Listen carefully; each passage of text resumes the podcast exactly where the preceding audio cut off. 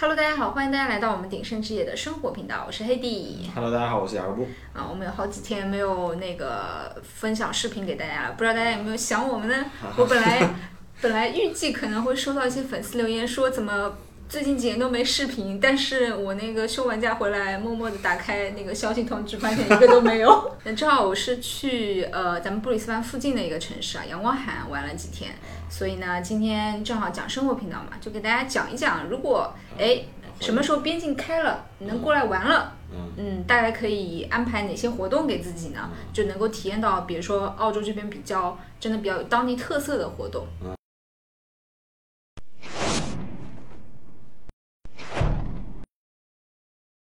呃，那阳光海岸大概是在布里斯班的一个，离布里斯班大概有多远？在什么位置啊？朱老师，你跟大家说一下。不是你去玩的吗？为什么我来说啊？嗯，你不是卖房的吗？我大概知道，差不多呃，市中心开的话，可能时间可以稍微再短一点。嗯，像如果是华人住南边的话，开过去就布里斯班靠南一点，开过去的话，差不多两个小时吧。嗯啊，你车开快一点的话，交通好一点，基本上是一个半小时应该可以到。嗯，那去了几天呢？呃，我大概给给雅各布讲一下我的行程了。他说我这个太 boring 了。但是我要跟大家说的是，就是，嗯、体我体验的这个呢，确实是澳洲这种当地比较比较这种轻松，就是比较休闲的那种玩法。对，没有 boring。其实你真的用心去体会的话，其实就是当事人其实是感觉是非常不错的。非常非常舒服。只是说，如果你没有，就有些旅游项目你是可以听到的，听听它的项目里面，你就可以知道说，哎，这个这个应该很精彩。但是有些旅游的这种形式呢，你只有自己自己去这样去做一下，你才知道说，啊、嗯，给我的这个旅游的人本身那种感觉是很好的。对，你就想象自己在在这边生活几天，就是你也不需要特别的去说打卡一些什么什么东西。对对对。对，就是还是以一种休息，然后加上适度的一个锻炼为主。嗯，这个这个应该算是绝大部分澳洲本地 local 的人他会选择的一个就是嗯休假方式。嗯休假方式。嗯呃，的去了哪些地方呢？有哪些就是我们建议大家来到这边一定要去的地方？那首先的话，这边的呃沙滩是肯定少不了。对，呃，如果你去沙滩的话呢，大家记住一定要走到呃救生那个旗啊的中间，就在那中间，如果你要游泳的话，一定要走到那个中间，因为那个因为插那它插那个旗的那个中间的话，首先会有那个救生人员的那个救生那个塔，他会一直看。然后另外呢，那边区域也是就是直升机会定期会巡逻的地方。然后第三呢，他们插旗的那个中间那块区域是他们每天都会检查有没有那个那个漩涡，就确保是没有那个浪的那个漩涡会把人卷进去的。哦。对他们好像说每天他们会根据我也不知道什么风向还是什么，就是会判断，对，就确确定这边区域是没有问题。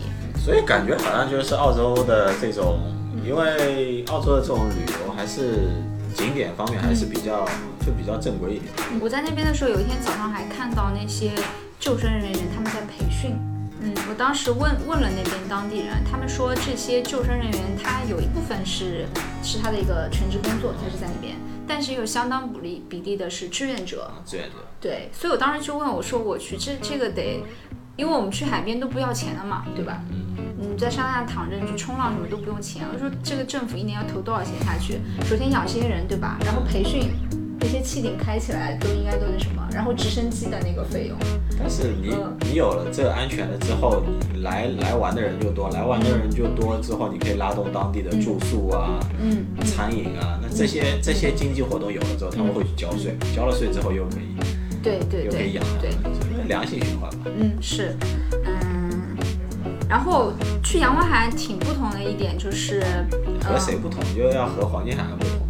对，和阳光黄金海岸对。这两个很搞，就因为黄金海岸相对来说靠近咱们布里斯班的华人区嘛，去的话会更快一点。对比较在在旅游公司的行程里面也比较出名。对对，真的坐飞机来昆士兰玩，去阳光海岸玩的人，我觉得应该不是特别多。对对，我记得我之前朋友来玩，他们就是在网上也有看到有一些小众的一些评价说，阳光海岸是一个非常本地化的一个地方。对但是他们最后还是因为时间限制，还是决定说我先打个八黄金海那些地方打卡了再说吧，对因为就没有机会能够体验到。很有名。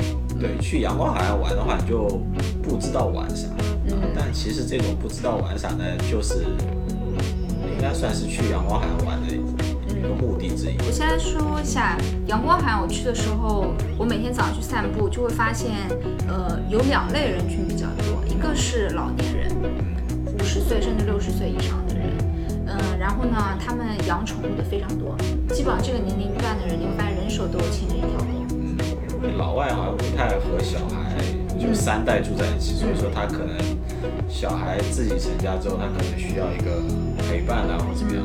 所以我就觉得应该这个地方应该是当地人，还是比如说你退休了之后想那种有一种很好的生活方式，就很多人会选择的地方。然后另外的呢，就是年轻的家庭非常多，就可能哦这个有点意外。嗯，三十岁出头的那种年轻当年轻的夫妻，然后基本上就带着可能三四岁小孩儿非常多。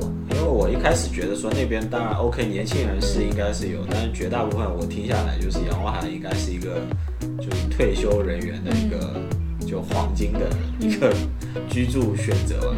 那没想到就是说这次海底过去说，哎那边看到有很多这样的年轻人，你觉得是为什么呢？我觉得应该就是那些人他想要这样的一种生活方式，他想要就是说可以带着孩子每天去海滩，然后带着狗每天可以去那边遛狗。嗯，就比较比较就自然环境更好一点，然后生活节奏会更慢一点。嗯，对，啊，他们主要当地的年轻人也是在当地找工作啊、就业嘛。这个真的不知道哎，但是好像据说住在阳光海岸通勤去布里斯班人还是非常多的。还是有不少。嗯他们如果说那个住的地方，他们是真的喜欢，这边澳洲当地人真的不是很介意通勤，因为的话这边通勤，我觉得，呃，首先它没有那么挤，不会说你一路都要站着，然后拘谨着。那很多人他可能是坐船或者是坐火车，你基本上都还是，特别是你住得很远，基本上意味着你是终点站了，你是肯定可以有位置。那这个通勤的时间，很多人他是可以利用起来的。然后我再来说一下吃吧，好吧？嗯，到当地去，呃，哪里吃比较好呢？我觉得有两个地方，我在那边四天，好像真的没有看到过中国人，基本上全是当地的人。然后有一家，有一，但是那边有一家亚洲餐厅非常非常出名，就你好像不管什么时间段去，它都是排着大长队。什么名字呢？叫叫 Rice Boy，到时候打在屏幕下面给大家。呃，然后另外还有一个推荐给大家吃的地方呢，就是呃，因为这边的人非常喜欢冲浪嘛，它基本上都有冲浪俱乐部。你海滩边上的话，还会看到很多卖那种冲浪板。呃，这冲浪俱乐部他们都会有一个自己的餐厅。那，这个些餐厅呢，我们那天去的时候，我们很早就去了，五点之前就去了。后来到了五点半六点的时候，呃，就会发现就是沿沿着那个海，就是沿着窗边的那一排座位，陆陆续续的都慢慢有一些老的退休人群一对一对他们过来吃。所以大家就是如果到澳洲不知道吃什么好，你就观察，你就发现哎，全都是这种老的一对对这种退休夫妻去的多的地方，就基本上不会错。首先它的东西肯定是好的，OK，另外的话它的服务、它的环境肯定是好的。嗯，这边退休老人比较，特别那些老人他比较讲究，我觉得嗯现在年轻人可能比较随便。再说下住宿，嗯，住宿，住宿住宿多少钱？住宿我住的那个 m b n b 爱比营，嗯嗯，住了三天是两百四十刀，嗯，那就八十块钱，八十块钱一个一天，嗯，对 OK。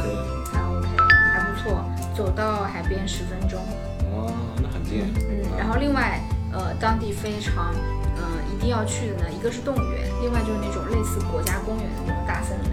动物园是哪个动物园？动物园的话，呃，叫它就叫澳大利亚动物园 （Australia Zoo）。嗯，呃，因为它在阳光海岸嘛，嗯，所以其实很多到布里斯班来旅游的人，基本上都被中介、被旅游中介带去了 Long Pine 龙柏，龙柏啊，对，哦龙柏柏考拉动物园，对，那个很小，那个非常小。那这个澳大利亚动物园呢，在当地是非常非常有名的，因为是鳄鱼先生还是对它的创始人鳄鱼先生，嗯，Steve 啊对，他是在澳洲是非常非常有名的。他们澳洲本地人是这么说的，很多澳洲人都不知道现在自己的总理是谁，但他们一定知道这个 Steve，嗯因为他是他是对动物是一个非常非常有爱的人。他建这个动物园初衷是因为他想要拯救野生动物。啊，啊，OK，所以一直他呃过世的挺早的，是有次在海里面的时候被当地的一个鱼袭击，刺了，对对，所以但是你现在去那动物园，关于他的一些介绍，然后播放那些视频，都还是他，他跟动物那些相处，你就能感觉到他是一个对动物非常非常有热情的人，他是真的。然后包括动物那个门票是六十刀嘛，你多加两刀的话，可以去逛他那边的一个呃医院，宠物医院。啊，我们当时去看的时候，因为它全都是玻璃，所以你就能看到那个兽医。当时我们看到他有在就是给一只鸟做手术，对你还能看到一些就是在那个腹箱暖箱里面的考拉什么之类的。这边插一句就是说，外国对澳洲啊，特别是澳洲，我感觉就是说，澳洲对动物的，就是嗯他不会说我是人，然后这个是动物，然后就区别对待，嗯他基本上会把动物当成是当成是人来看，嗯嗯嗯，宠物的话就更不用说了。对，澳洲动物园它非常大，你基本上可以玩一天。嗯、除了说澳洲当地的动物之外呢，它世界各地的动物，什么非洲的，呃，像什么老虎啊、斑马、长颈鹿啊这些什么犀牛都可以看到，种类非常多，非常大。然后另外呢，比较出名的就是差不多中午一点一点半的时候有一个呃在主舞台的一个表演，就是鳄鱼跟鸟的一个表演。因为它是一个大的那个舞台嘛，就四周都有座位。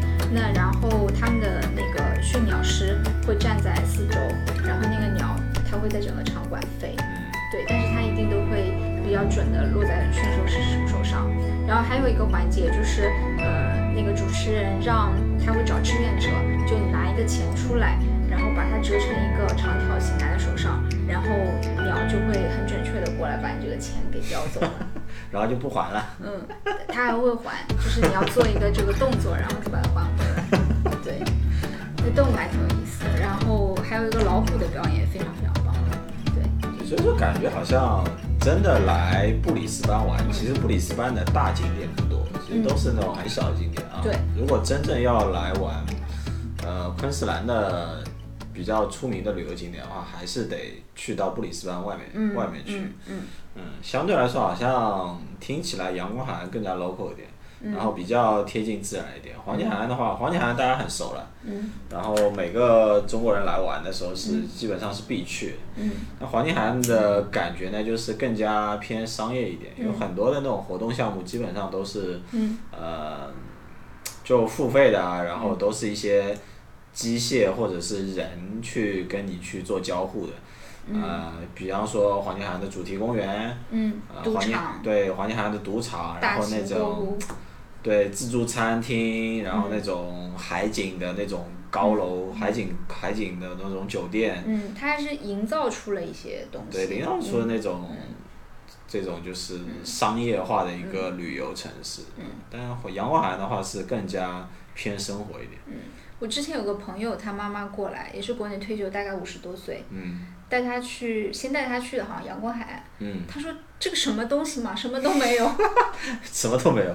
就是连个什么像样的楼都没有。哎，后来再去阳光海岸，他说：“哎，还是阳光海岸好。哦你看这个楼多高、多新、多好看。啊，去阳黄金海啊啊！岸是吧？对，后来又去黄金海岸。嗯所以我后来我又就是跟我在玩的时候就跟当地人讲到这个，他们就说，嗯，他们还是会更偏向阳光海岸，对，我觉因为这里他们觉得更自然。他说这个才是澳洲，他们是这么跟我说的。是住在当地的人，或者是住在澳大利亚的人，他去玩澳大利亚的景点，他的感觉和外国来的游客去玩澳大利亚景点其实是不一样。体验会很不一样。对，呃，通常来说，外国来的游客的话，他比较倾向于说，哎，我要去哪个比较出名的地方，我表示我来过澳洲了，我要我要拍照。但是像阳光海岸这种地方，基本上就是你要就你不是为了拍照去的，嗯。你是你就是为了放松一下，去放松一下，然后嗯。就可能沙滩上面有些人他一躺就是一天，他也不干其他的事情，对对，然后时间结束了他又回大城市去上班了，就就这种感觉吧。嗯，对，聊跟大家聊的差不多了吧？嗯，可以的，嗯，非非常随意啊。那如果嗯大家有什么问题的话，在呃下面给我留言，比如说推荐一些什么住宿的，然后具体的吃饭的地方，大家可以再对，加我在你在屏幕下面给大家。打一打吧。那我们这期视频就到这里了，嗯、喜欢的朋友请多多帮我们的转发，转发就是最大的鼓励。那我们下期再见，拜拜。好，拜拜，嗯。